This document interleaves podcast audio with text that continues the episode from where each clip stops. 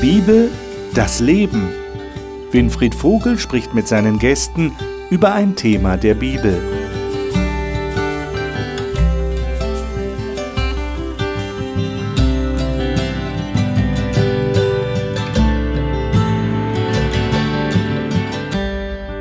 Willkommen zum letzten Kapitel im letzten Buch der Bibel, dem Buch der Offenbarung. Wenn Sie heute das erste Mal eingeschaltet haben, das erste Mal die Bibel das Leben sehen, ein besonders herzliches Willkommen Ihnen. Aber gleich der Hinweis, Sie, Ihnen fehlt das. Ihnen fehlt, fehlen alle anderen Sendungen, die wir bisher aufgenommen haben. Das waren zwölf an der Zahl. Also ich gebe Ihnen den wertvollen Tipp, dass Sie in die Mediathek schauen, auf unserer Homepage und dort sich die anderen Sendungen nach und nach anschauen. Das können alle anderen Zuschauer natürlich auch jederzeit tun. Wenn Sie irgendeine Sendung verpasst haben sollten, schauen Sie sie nach, dann können Sie das gesamte Bild erfassen. Wir sind heute am Ende unseres Studiums der Offenbarung angelangt. Wir sind im allerletzten Kapitel, dem 22. Kapitel. Und dort sind wir plötzlich im Paradies. Und wir haben hier ganz klare Anklänge an die ersten Seiten der Bibel. Wir werden das gleich sehen. Und außerdem, und das ist ein ganz wichtiger Fokus, Jesus wird darum gebeten zu kommen. Er sagt, ich, ich komme rasch, ich, ich komme schnell, ich komme bald. Und dann heißt es so schön in diesem 20, 20. Kapitel, der Geist und die Braut sprechen, komm, Herr Jesus, komme bald. Wir versuchen diese Sehnsucht einzufangen in diesem Kapitel und das versuche ich hier mit meinen Gästen zu tun. Die Gäste sind in den letzten zwölf Sendungen hier gewesen, auch heute natürlich da. Ganz herzliches Willkommen, Majuka Ostrovjanovic, Markus Witte, Matthias Müller und Marion Gaffron. Schön, dass ihr da seid. Wir studieren das letzte Kapitel, 22. Schlagen wir es auf und vertiefen uns mal in diese Verse. Wer würde gerne mal vom Paradies vorlesen. Marion, du hast Sehr die gerne. Hoffnung für alle. Hoffnung für alle, genau. Lies doch mal die ersten fünf Verse. Nun zeigte mir der Engel den Fluss, in dem das Wasser des Lebens fließt. Er entspringt am Thron Gottes und des Lammes, und sein Wasser ist so klar wie Kristall. An beiden Ufern des Flusses, der neben der großen Straße der Stadt fließt, wachsen Bäume des Lebens. Sie tragen zwölfmal im Jahr Früchte, jeden Monat aufs Neue. Mit den Blättern dieser Bäume werden die Völker geheilt. In der Stadt wird nichts und niemand mehr unter dem Fluch Gottes stehen, denn der Thron Gottes und des Lammes steht in ihr, und alle Einwohner werden Gott dienen. Sie werden Gott von Angesicht zu Angesicht sehen, und seinen Namen werden sie auf ihrer Stirn tragen. Dort wird es keine Nacht geben und man braucht weder Lampen noch das Licht der Sonne. Denn Gott, der Herr, wird ihr Licht sein und sie werden immer und ewig mit ihm herrschen. Könnt ihr euch hineinversetzen in ein solches Paradies? Ist das attraktiv für euch? Was würdet ihr sagen? Also das Wasser lockt schon mal. Das Wasser lockt. ja. Okay. Und es heißt so klar wie Kristall und also das ist doch schön. Ich meine, wir haben doch Mühe mit unseren Flüssen und jetzt so denkt, äh, die irgendwie reinzuhalten, trotz aller mhm. Bemühungen. Und jetzt hier so ein Fluss klar wie Kristall, das ist doch selten und schön. Ja. Ich finde die Bäume auch toll. Bäume. Zwölfmal im Jahr Früchte, also toll. Und dann haben die noch Blätter, mit denen Heilung geschieht. Also krass, also finde ich absolut sensationell, weil nach all dem, was wir gelesen haben oder mhm. selber auch erleben auf dieser Welt, ist ganz viel Verletzung geschehen und da entsteht Heilung. Also das zieht mich ja. ungeheuerlich an. Ja. Das ist für mich die ultimative Antwort auf Klimawandel, Umweltverschmutzung und das ganze Drama hier. Es wird wieder heil sein. Mhm. Kann man sich das vorstellen? Kaum, nicht? Also in der jetzigen Situation kann man sich kaum vorstellen. Immer wenn ich die Bibel lese und die ersten Kapitel und über, über den Garten Eden, dann, dann äh, kommt der Wunsch, ach, ich, ich wäre so gerne dabei gewesen. Und wenn ich das lese, dann habe ich die Hoffnung, ja, da werde ich noch mal sein. Hm. Ist aber nicht dasselbe. Ne? Das Garten Eden ist, ein, Ja. sagen wir mal, ein Typ oder ein Vorbild, aber Ja. es scheint hier noch mal ein bisschen weitergegangen zu sein. Das würde ich gerne von euch mal wissen. Was, was ist denn da besonders an diesem Garten Eden? An diesem hier Ja, oder an dem, hier. ersten? Nein, an dem hier. So in dem ersten Garten Eden durften sie ja von dem Baum des Lebens nicht essen. Deswegen Doch, vom Baum des Doch. Lebens schon. Vom Von dem Baum anderen der Baum nicht, ne? Ah, okay. Kamen da habe ich dahin. jetzt was. Ja, aber sie mussten deswegen raus aus dem Paradies, damit sie nicht Ja, ja, essen. Ja, genau. so, Ja, so so war das später doch. dann. Ne? Danach, genau. ja, genau. Und hier sind es sind ganz viele Bäume des Lebens und man darf davon essen. Ja. Also das ist Genau. äh, der Blick in die Ewigkeit, der eben im alten Paradies nicht war. Genau. Das, die, also- diese Sehnsucht nach dem Baum des Lebens hat sich scheinbar ein bisschen gehalten. Also ich komme noch mal so auf meine Museumserlebnisse zurück. Da gibt es alte Darstellungen, assyrische oder so, wo irgendwelche Mischwesen vom Baum des Lebens äh, Früchte ernten. Also diese Sehnsucht ist nicht nur unsere, sondern die hat sich durch die Geschichte hindurch irgendwo ein bisschen gehalten. Aber ich sehe jetzt noch mal einen wesentlichen Unterschied zwischen Ja. dem, was wir so in den ersten zwei Kapiteln von, von, von der Bibel lesen und dem, was hier ist, nämlich, dass Gott mit seinem Thron da anwesend ist. Genau. Das lese ich in den ersten zwei Kapiteln nicht. Also hier Und muss es einen Lamm. fundamentalen Unterschied geben. Was heißt denn das, dass da steht, sein Name wird an ihren Stirnen sein? Also der Name Gottes wird an ihren Stirnen sein. Nein, Namen sind ja immer so das Symbol für Identität. Ja. Also Namen werden in der Bibel nie zufällig vergeben, sondern das hat immer, es ist ein Charakteristikum. Also ich denke, sie haben die Identität Gottes übernommen. Mich erinnert das auch an das Siegel, das wir früher mal hatten, das sie auf ihre Stirn bekommen. Ein Siegel ist ja auch ein Ausdruck von Eigentum. Und das erinnert mich jetzt einfach hier dran, dass das Siegel vielleicht der Name Gottes ist. Also auf jeden Fall haben sie es hier. Und das heißt, sie gehören zu Gott. Und auch, wie wir auch schon mal sagten, das Denken dahinter. Also nicht nur irgendwie so eine Plakette, sondern die Identität, das Denken, die Zugehörigkeit. Was es aber definitiv nicht heißt, ist Gehirn gewaschen. Weil das kriegen sie alle das und dann Ja, ist es genau. so, so, so eine Maschine. Nee, das Also, war ja beim Malzeichen des Tieres. So kriegst du was aufgezwungen. Ja, ja, Aber genau. hier sind das ja immer freie Entscheidungen. Wenn ich das will, Mhm. wenn ich mich wirklich danach sehne, wenn ich das suche, wenn ich mir das wünsche, dann gibt Gott das. Aber es ist doch so der Eindruck, der entsteht, jetzt ist alles gut. Nicht? Die, die, die, die Kämpfe sind vorbei, äh, die, die, die bösen Mächte sind vorbei, sie sind vernichtet. Das haben wir letztes Mal in der letzten Sendung, letzte Woche betrachtet. Es ist jetzt alles gut, oder? Also was ich, was, was ich noch ganz hammer finde, ist Ja. eben dieses, sie werden Gott von Angesicht zu Angesicht sehen. Also wir hatten gerade vorher noch gelesen, dass, dass Gott nicht gesehen werden konnte, dass Erde und Himmel auch ihn nicht sehen konnten. Also niemand konnte Gott bisher sehen. Auch in den Mose auf dem Geschichten- Berg, ne? In den Der Geschichten der auch Bibel. nicht. Genau, es ja. war, also man, es heißt immer, dass man sterben müsste, wenn man ihn sehen würde. Und hier sehen wir ihn von Angesicht zu Angesicht. Also ich finde das eine unglaubliche, sensationelle Vorstellung. Und was kann besser sein, als diesen Gott, der sagt, ich bin die Liebe, von Angesicht zu Angesicht sehen. Also nichts mehr, was uns trennt, nichts mehr, was dazwischen Das steht ist die und Botschaft. den Blick nicht? verstellt. Ja, genau. Also besser geht nicht. Ja. Und, und, und dass es sagt in Vers 3, und keinerlei Fluch wird mehr sein. Das ist für mich irgendwie, das ist, dass dieser Fluch äh, aus, aus 1. Mose Kapitel 3, äh, was mit der Sündenfall gekommen ist, es wird, ja, es wird nicht mehr sein.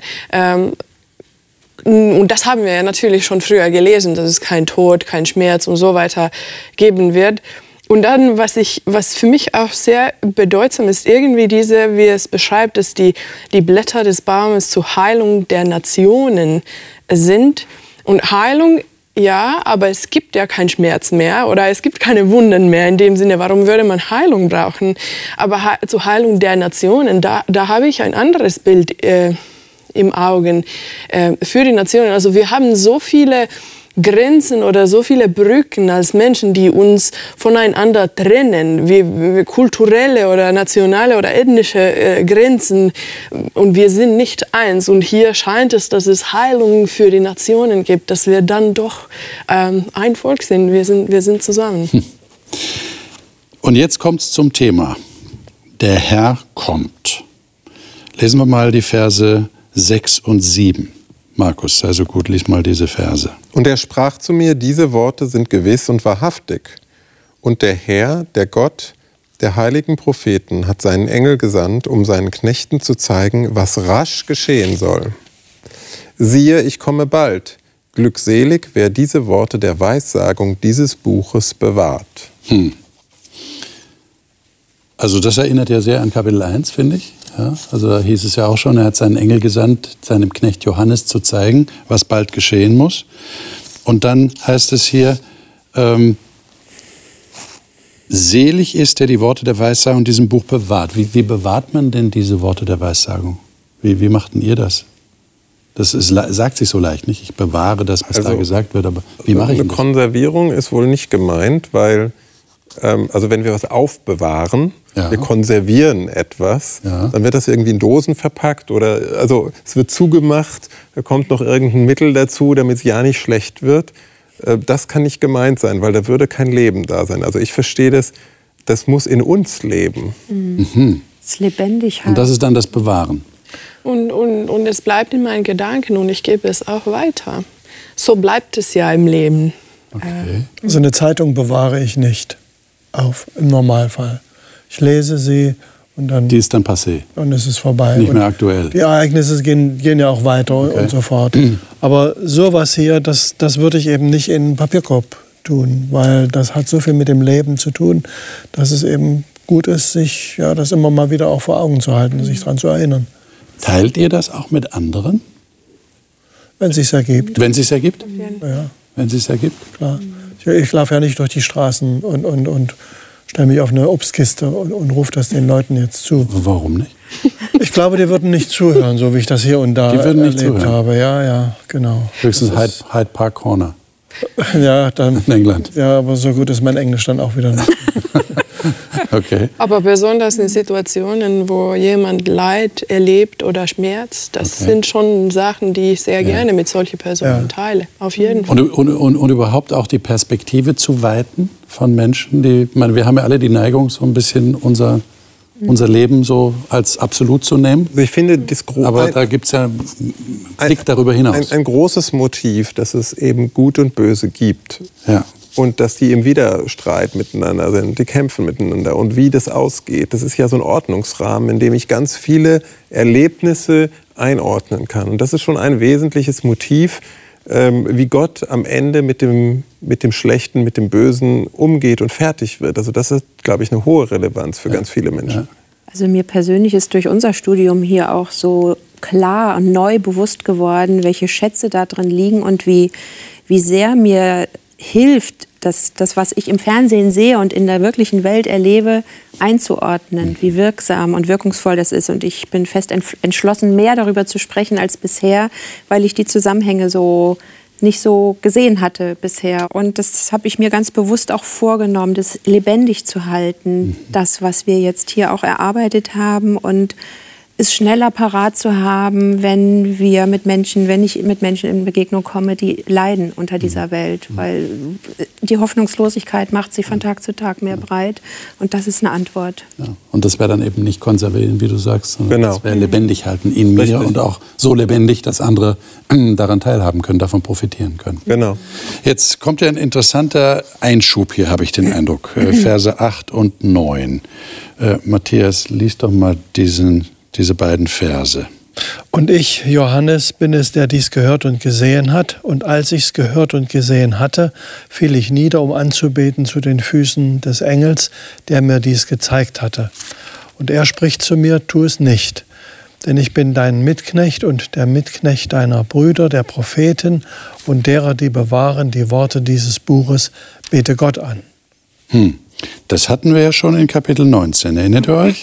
Ja. Nach diesem Jubel über den Untergang Babylons, selig sind, die zum Hochzeitsmahl des Lammes berufen sind, dann fällt er nieder. Genau. Und dann sagt der Engel genau dasselbe, was er hier sagt. Äh, warum, warum steht das da? Warum wird das hier extra erwähnt? Was meint ihr? Man könnte ja sagen, Johannes lernt es einfach nicht. okay. Das ist, ich glaube, ist ja nicht das erste Mal sozusagen. Ja, aber da wäre die tiefere Frage, warum nicht? Ja, genau. Ich glaube, dass er so überwältigt war, dass okay. er gerne seine Anbetung und seine sein Überwältigtsein ausdrücken wollte. Und ich glaube, ihm fiel nichts anderes ein, als auf die Knie zu gehen. Also so das zieht ihn wahrscheinlich vor. sofort runter, weil ja. er ergriffen ist. Ne? Genau, ne? ja. genau so ja. kommt so eine, so eine fast reflexartige genau. Reaktion. Die, die Aber ich glaube, das steht hier nicht zufällig. Man könnte jetzt sagen, das haben wir ja schon mal gehabt, warum mhm. muss das hier nochmal eingeschoben werden? Wir sind hier ganz am Ende, so auf den letzten Metern bis zum Ende der Offenbarung. Und das große Thema im Zentrum der Offenbarung war ja das Thema, wer wird angebetet? Mhm. Und, und das wird hier indirekt ja nochmal spielerisch aufgegriffen. Ah, ja. und, und wir werden daran erinnert, dass es darum geht, auch für uns heute in der Anwendung, es ist ganz zentral, wen bete ich an? Hm. Und hier wird es ja extra nochmal nachgeschoben, sagen wir mal, von dem Engel. In 19, 10 ja nicht. Da sagt er nur, mach es nicht. Ja, und ich ja. bin dein Mitknecht und so weiter. Aber hier kommt ja extra nochmal dieser Nachklang, bete Gott an. Ja. Also das wird nochmal gewissermaßen unterstrichen, eingerahmt. Das ist Kapitel 14, ne? bete Gott an. Ja, genau. genau. genau. So, und dann haben wir Vers 10, er spricht zu mir, versiegle nicht die Worte der Weissagung in diesem Buch, denn die Zeit ist nahe. Mhm. Ähm, wäre der Johannes auf die Idee gekommen, das zu versiegeln? Warum wird das hier extra betont? Naja, er hat ja mit einem versiegelten Buch zu tun gehabt. Richtig. Ja. ja. Könnte ein Anlass mhm. sein. Mhm. Aber es wäre auch vielleicht ein Gleichklang zu denken zum Propheten Daniel, ja. der ja versiegeln sollte. Mhm.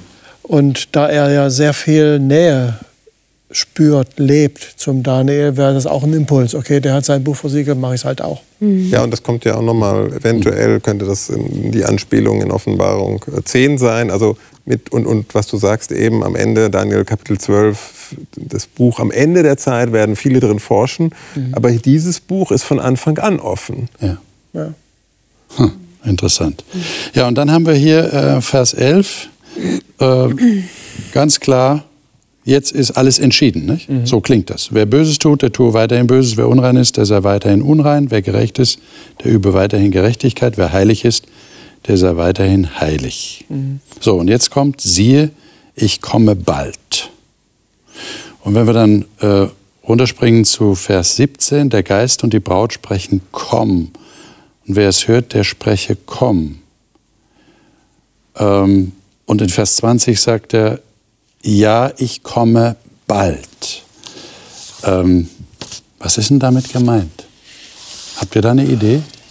Es muss anders sein, als wir das bald verstehen, weil ich ehrlich gesagt schon Mühe hätte, 2000 Jahre noch mit bald äh, zusammenzubringen, weil mein bald ist ein anderes bald. Weil dein Zeitgefühl ist vielleicht auch ein anderes. Gut, kann daran liegen. Es kann aber auch an der Sprache liegen. Also es ist ja so, es bedeutet ja dieses, wir haben ja im Thema heute rasch, also schnell, ja, und bald. Es ist ja auch richtig übersetzt, ja nicht falsch übersetzt. Mhm. Aber ich denke mal, wenn man übersetzt und Sprachen so überschreitet, dann kommt es eben zu solchen Situationen, dass Dinge mitschwingen, die man mit einem Wort in der anderen Sprache nicht mehr wiedergeben kann. Also ich habe mal so überlegt, wenn ich jetzt sage im Deutschen das Wort lebendig, dann kann das alles Mögliche bedeuten. Das kann bedeuten, da ist jemand sehr agil. Das kann aber auch einfach nur bedeuten, es lebt jemand. Das schwingt für uns aber alles mit, wenn ich nur dieses eine Wort sage. Mhm. Und so sagt er eben sein Wort da mit so Tachü ist ja das, mhm. ja, also ja. da kommt unser Tachometer her. Ja. Äh, und da schwingt eben für den damaligen Leser beides mit. Es ist dieses schnell, jawohl, das wird schnell gehen, aber es ist auch eine Dringlichkeit drin. Und das kriegen wir eben nicht hin. Wir müssen entweder rasch sagen oder bald und dann haben wir eben die Probleme damit. Mhm. Das wäre so ein, ein Erklärungsansatz für, für das bald. Ja. Ja ich finde den, den, Vers 17 interessant mit dieser Einladung, äh, komm. Mhm. Und es ist irgendwie eine Einladung, oder äh, es spricht irgendwie aus einem Wunsch äh, von uns Menschen, irgendwie, komm äh, bald, Herr Jesus, das möchten wir schon erleben. Aber gleichzeitig ist es irgendwie eine Einladung für die Menschen auch. Komm zu Jesus. Äh, ja, und, und wenn du Durst hast, dann, dann komm und du, du, du bekommst dieses lebendige Wasser find, bei Jesus. Ich finde diesen Aspekt sehr interessant dass, äh, dass wer es hört, der soll es weitergeben. Mhm. Das heißt, du, du hörst, du, es lebt in dir und du gibst es weiter. Das heißt, es, es soll sich multiplizieren, es, es soll sich vervielfältigen. Mhm.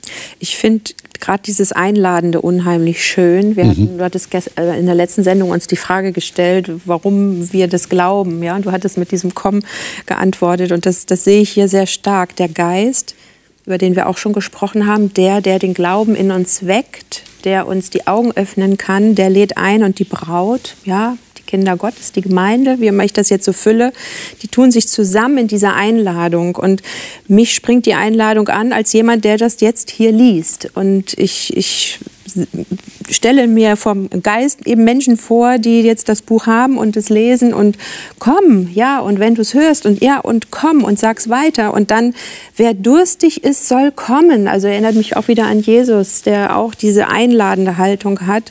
Und jedem, der es haben möchte, so steht es hier, wird Gott das Wasser des Lebens schenken. Also das ist ein so unglaublich einladender Text für jeden, der das in die Hand bekommt oder hört ähm, ja. zu kommen und seine Sehnsüchte, seinen Durst stillen Und ich finde es schön, dass da nicht nur steht, der Geist spricht. Gott mhm. könnte ja eigentlich seinen Geist auch allein das tun lassen, sondern mhm. er bezieht die Gemeinde Gottes, die zu Gott gehören, die Menschen mit ein. Ja. Das finde ich wunderschön. Also wir in, in, in, in Kooperation, in Partnerschaft mit dem Geist dürfen daran mitwirken, etwas Gutes weiterzugeben.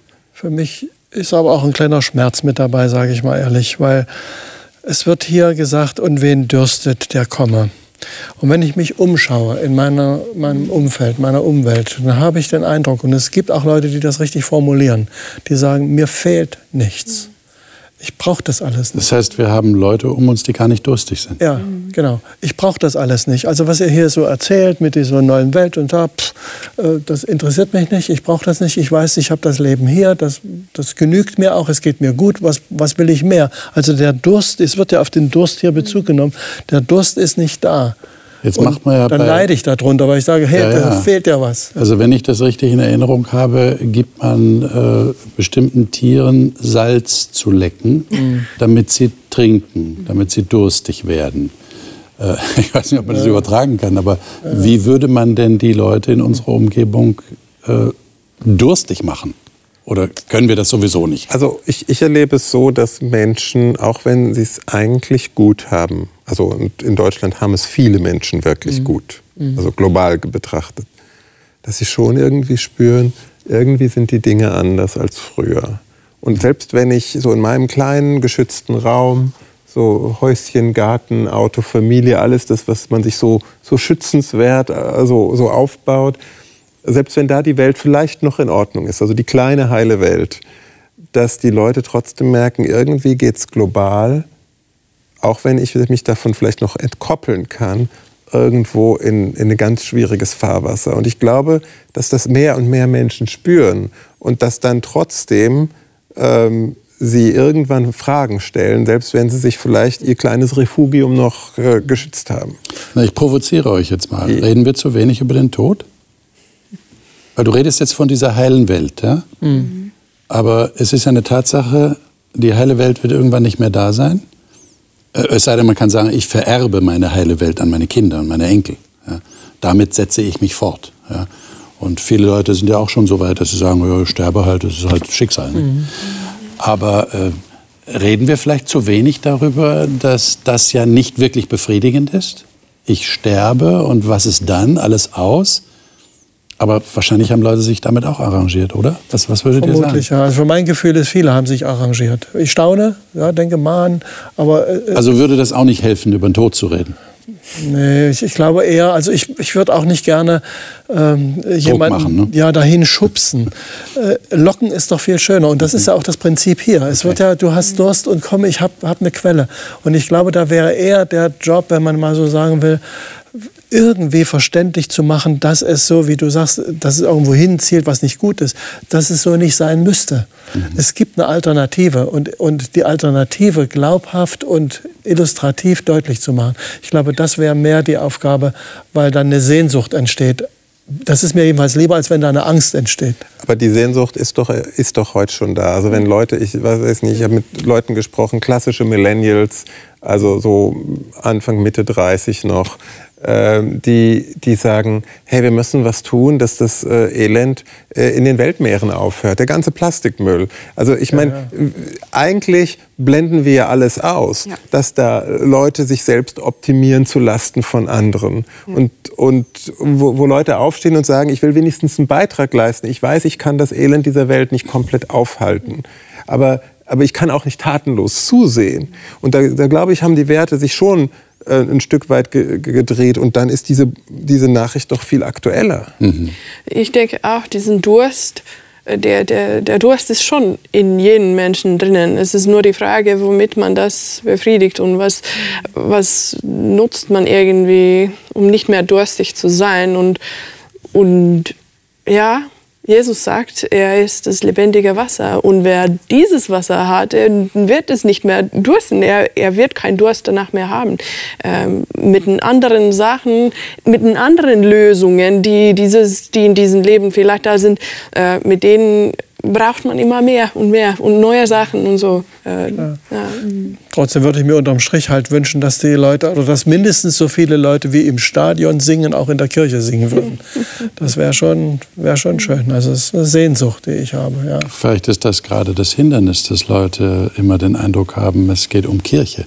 Mhm. Wobei es ja erst in zweiter Linie um Kirche geht, um Gemeinschaft von gläubigen Menschen. Es geht in erster Linie um Beziehung. meine Beziehung zu Gott. Wer ist Gott für mich überhaupt? Ja? Habe ich, hab ich irgendwie eine Sehnsucht in mir drin nach diesem Gott? Mhm. Und da ist natürlich die Frage, wie entfache ich diese Sehnsucht in einem anderen Menschen? Kann ich das überhaupt? Oder ist es doch der Geist? Ja? Der Geist und die Braut. Das ist irgendwie eine Zusammenarbeit, habe ich den Eindruck. Ne? Ganz ja. genau, ja. Beides und ich glaube, ja. es ist ganz wichtig, dass das in mir lebt, damit es durchstrahlen kann. Also, dass es von innen kommt. Also, wenn ich dafür brenne, umso mehr empfindet vielleicht der andere, da ist was, was ich nicht habe.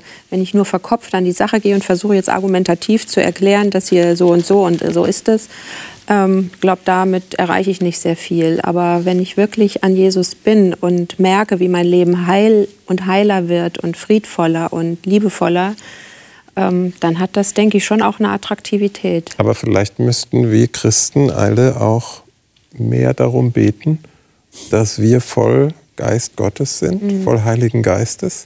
Weil das mhm. macht den Unterschied. Es ja. ist ja nicht nur eine ein, also wenn nur der Geist, da haben wir ja auch in den letzten Sendungen immer wieder gesagt, der macht den Unterschied. Mhm. Der kann mich überzeugen, der zieht mich zu Gott hin. Ich von mir aus, wenn ich so mit Gott und Kirche und schon gar nichts nicht zu tun haben will, habe eigentlich gar kein Verlangen nach, nach irgendetwas. Das heißt also, wir Christen haben doch da auch eine Verantwortung für unsere Mitmenschen, die vielleicht jetzt nicht so nah bei Gott sind, dass wir einfach viel mehr darum beten und uns diese Menschen wirklich am Herzen legen. Jetzt äh, steht ja hier noch etwas, da würde ich gerne noch mit euch einen Moment drüber nachdenken. Vers 18 und 19.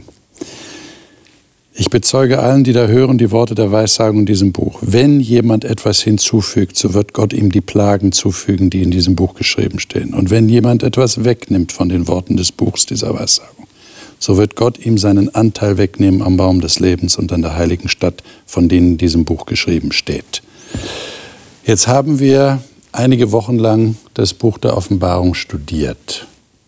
Majuka, du hast uns vorhin deine Randnotizen in deiner Bibel gezeigt. Ähm, hast du dich jetzt schuldig gemacht? Hast du was hinzugefügt zum Buch der Offenbarung? Was ist damit gemeint? Ich hoffe nicht. Du hoffst nicht? Okay. Ja, was wir meint auch, ihr? Wir haben auch was, einiges weggelassen, weil wir gar nicht alles einiges Wir haben auch einiges weggelassen, ja. ja. ja. Also ich gehe erstmal ganz, ganz, äh, sagen wir mal, schlicht dran und sage, als Johannes diese Schriftrolle geschrieben hat, war die gefährdet, weil sie gab es nur einmal. Er hat ja nicht gleich so und so viele Kopien davon machen. Also die gab es erst mal einmal. Das ist schon mal ein Risiko. Und er warnt davor, geht sorgsam damit um.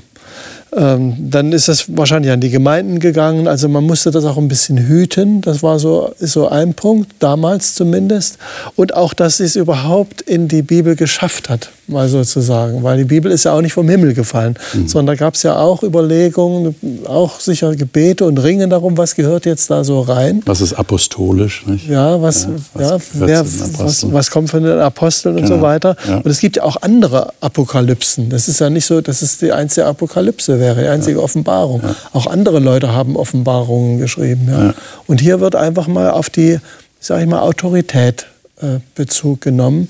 Das ist hier wirklich von Gott und dann spielt damit nicht rum, mal jetzt Das ist der eine Aspekt, aber wir haben eher so im leicht im, im, äh, im, scherzhaften Anklang gesagt, haben wir ähm, vielleicht, weil wir nicht alles ähm, ähm mhm. in, in, diesem Zyklus hier. Weil wir unsere Zuschauer konnten. auch enttäuschen mussten, weil wir nicht alles Exakt. gesagt haben. So, und da, da wäre mir doch wichtig, mhm. wenn das hier steht, mhm. dann wäre das für, für mich und für uns und auch unsere Zuschauer doch ein, ein, eine Motivation an der Stelle, auch das, was wir nicht besprechen konnten, einfach tiefer zu studieren und dann noch mal tiefer einzusteigen, weil es ist offensichtlich so wichtig, auch wenn das hier in dem Sendeformat wir nicht alle Details klären konnten, dem nachzugehen. Ne? Mhm. Aber wir haben jetzt nicht bewusst etwas, nein, nein, das etwas ist weggenommen. Nein, äh, aber, ja. aber das, das Gesamtwerk ja. ähm, hat doch mit, mit allen Einzelheiten eine, eine, wesentliche Bedeutung. Das verstehe ich daraus. Es hat einen besonderen Wert. Deshalb wird das hier wahrscheinlich auch so betont. Also ich höre da auch eine Warnung raus. Und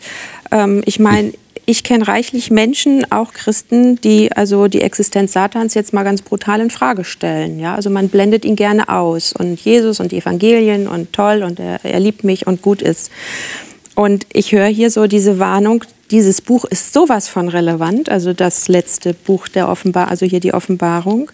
Ähm, nimm das ernst und streiche nicht Kapitel raus, auch wenn sie wehtun. Ich würde auch gerne manche Seiten rausreißen, ja, so ähm, sind nicht schön, ja, und ähm, aber mich dem zu stellen und sagen, es ist so bedeutsam, was hier steht, nimm es komplett so ernst. Das ist so auch das, was ich da höre. Ja. Okay. Man, man, könnte es sogar noch erweitern, mal vorsichtig gesagt, weil es am Anfang der Bibel so eine Warnung gibt und in der Mitte auch auch so eine Warnung, Vorsicht hier. Und am Ende wieder. Ich meine, gut, Johannes hat jetzt nicht, wahrscheinlich, sage ich mal, nicht gewusst, dass jetzt seins ist das, das Letzte jetzt hier. Aber es ist so geworden. Und man könnte, wenn man wollte, das einfach auf die ganze Bibel ausdehnen und sagen, das ist Wort von Gott und dann nimm es ernst und da lass nicht Sachen weg und dann füge auch nichts hinzu. Das steht. Das steht als Botschaft Gottes an diese Welt. Mhm. Aber es sollte auch nicht so sein, dass jemand Angst hat, irgendwas falsch zu machen und dann das Buch gar nicht anrührt. Nicht? Es gibt ja auch Leute, die ja, ja. sagen, na, ich weiß nicht, was das bedeutet, lasse ich es lieber links liegen. Es soll ja leben. Es soll leben. Es soll leben. Aber das kann man ja auch weitergeben. Das kann man ja auch sagen. Vielleicht verstehe nicht alle, ich nicht alle Details, aber ja. so steht es hier. Und darum geht es, denke ich, diese Verantwortung, wenn ich es weitergebe, äh, und es steht ja da, ich sollte es weitergeben. Wenn ich es gehört habe, dann sollte ich es weitergeben. Und dann, dann gebe ich es so weiter, wie es da steht. Aber Gott hat ja auch so viele Verheißungen gegeben in der Bibel, dass wir um Weisheit bitten dürfen und dass er es auch zeigen will. Und selbst wenn wir hier nicht alle Details besprochen oder auch verstanden haben, dass wir einfach motiviert sind, auch darum zu beten, dass Gott auch Dinge, die vielleicht heute noch diffus oder unklar sind, uns gezeigt werden. Und es gibt ja immer wieder diese Hinweise, schreib auf, ne? also jetzt so in dem Offenbarungsbuch, ja, halt es fest und es soll gelesen werden und dem kannst du vertrauen, hatten wir jetzt auch gerade. Es ist zuverlässig, es ist wahr. Also es wird so viel bestätigt und ermutigt auch, ähm, sich damit auseinanderzusetzen, dass da Angst jetzt fehl am Platz ist.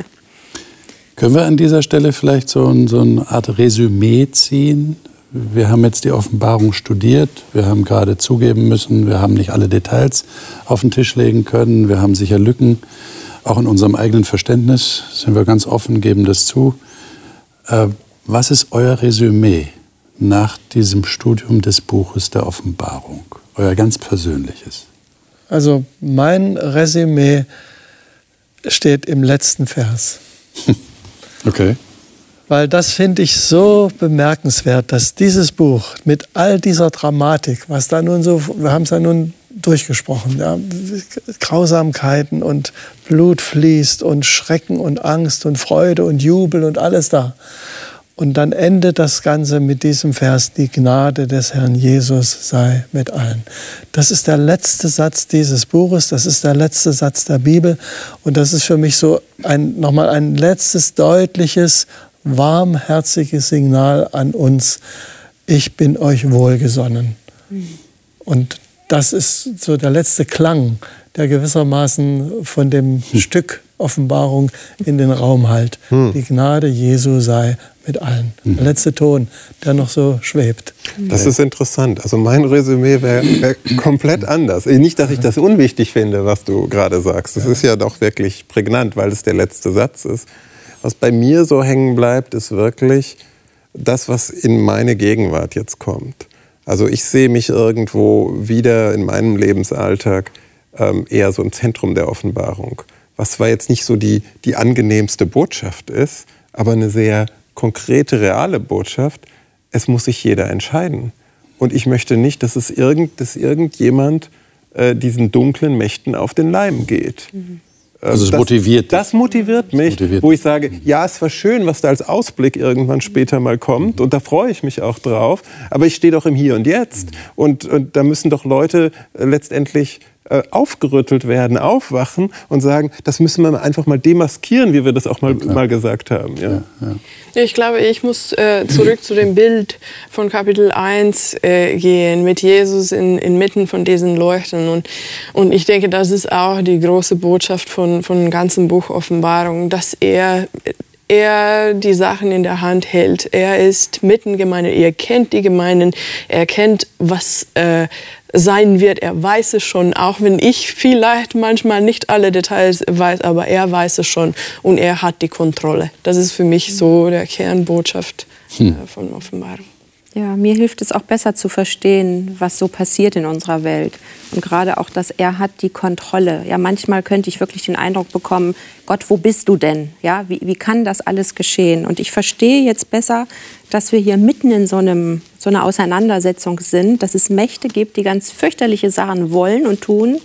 Aber Gott hat die Kontrolle, es muss geschehen, aber der Ausblick, der ist mir schon auch sehr wichtig. Es wird ein Ende haben. Also es geht nicht ewig so weiter, sondern es wird ein Ende haben. Und das Ende wird sowas von bombastisch schön sein, dass es mich so stark motiviert, auch den Mund aufzumachen und darauf hinzuweisen. Also dieses Schweigen kann ich jetzt auch irgendwie ganz schlecht, weil so wie du sagst, Markus, da bin ich auch sehr dabei. Ja. Also es ist so relevant und so bedeutsam und so gefährlicher, weil diese ganzen Tiere und Lügenpropheten, was weiß ich, imitieren und da Klarheit selber mehr noch zu finden und es auch weiterzugeben, mhm. motiviert mich schon sehr stark jetzt, ja.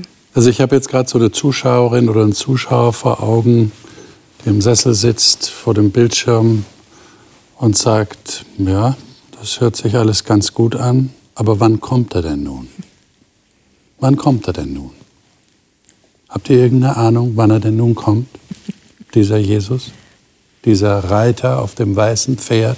Jesus sagt ja in den Evangelien, ich, mir fällt jetzt Lukas Kapitel 21 ein, wenn dann diese Dinge alle kommen, kommen, so, er beschreibt dann so viele Dinge, auch in Matthäus 24, was so am Ende der Zeit alles passieren wird, dann sollen wir unsere Augen aufheben und wissen, dass unsere Erlösung nah ist. Mhm. Und das ist ja auch wieder dieses zeitliche Element, nah, also bald.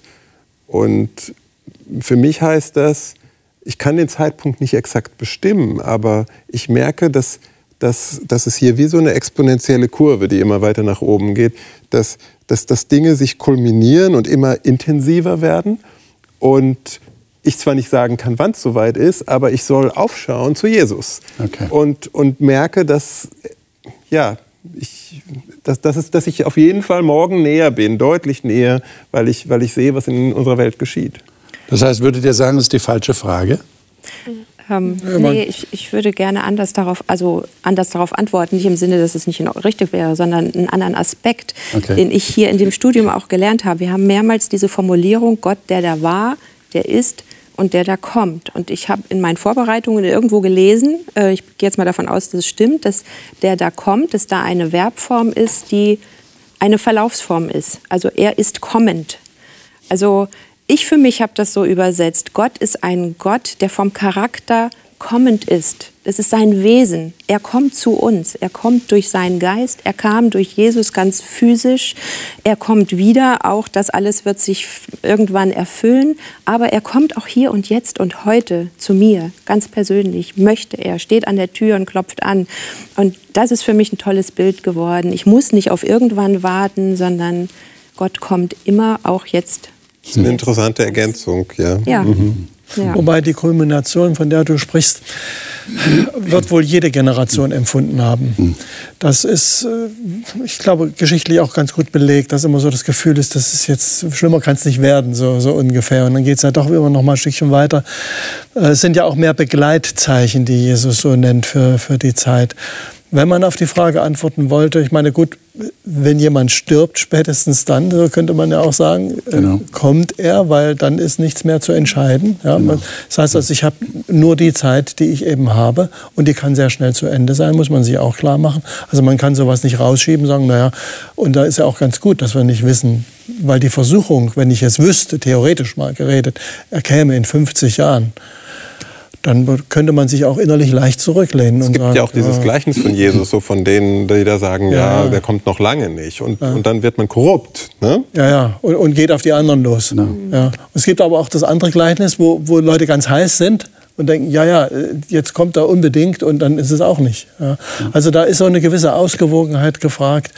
Letztendlich aber läuft es nicht auf den Zeitpunkt hinaus. Äh, das würde ich schon sagen, sondern es läuft auf das auf das Bereitsein hinaus, so vielleicht. Denn dass, dass es nicht immer so weitergeht, denke ich mal, ist deutlich geworden und wahrscheinlich spürt es auch jeder, äh, dass da eine Änderung kommen, kommen wird. Und dann hängt davon ab, dass ich mich darauf eingestellt habe und so eine Entscheidung getroffen habe, von der wir ja auch geredet haben. Ja.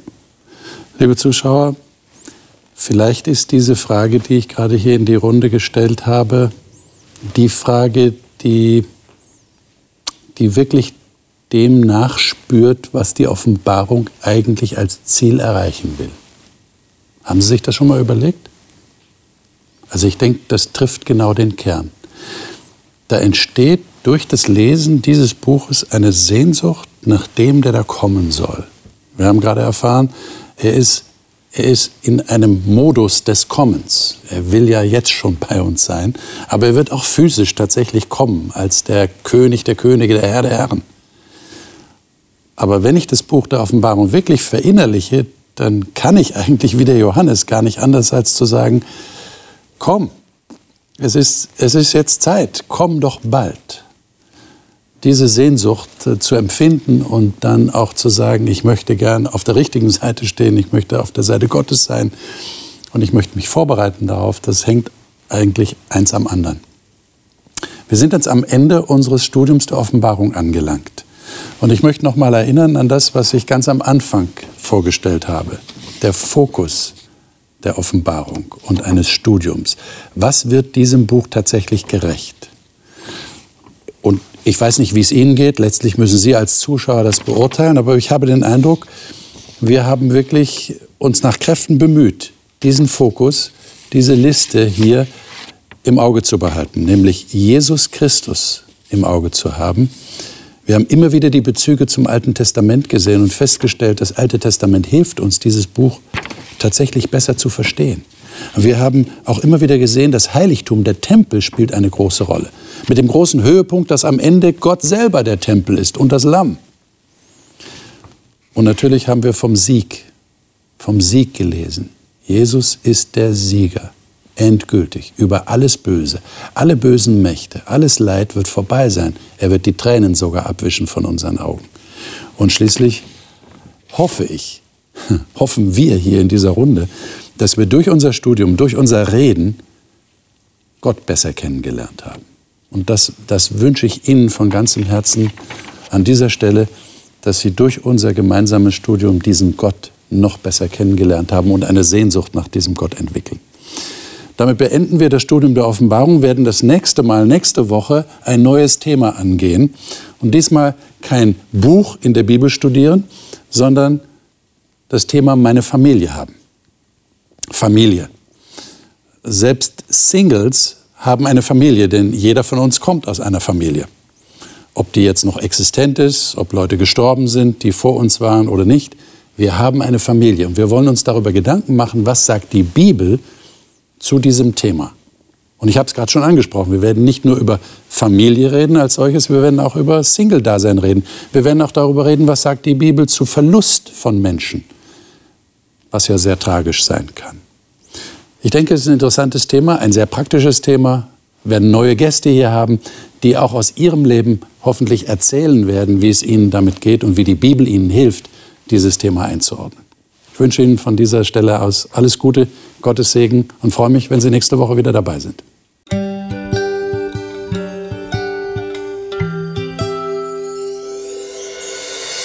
Sie hörten auf Hope Radio die Bibel, Das Leben mit Winfried Vogel und seiner Gesprächsrunde.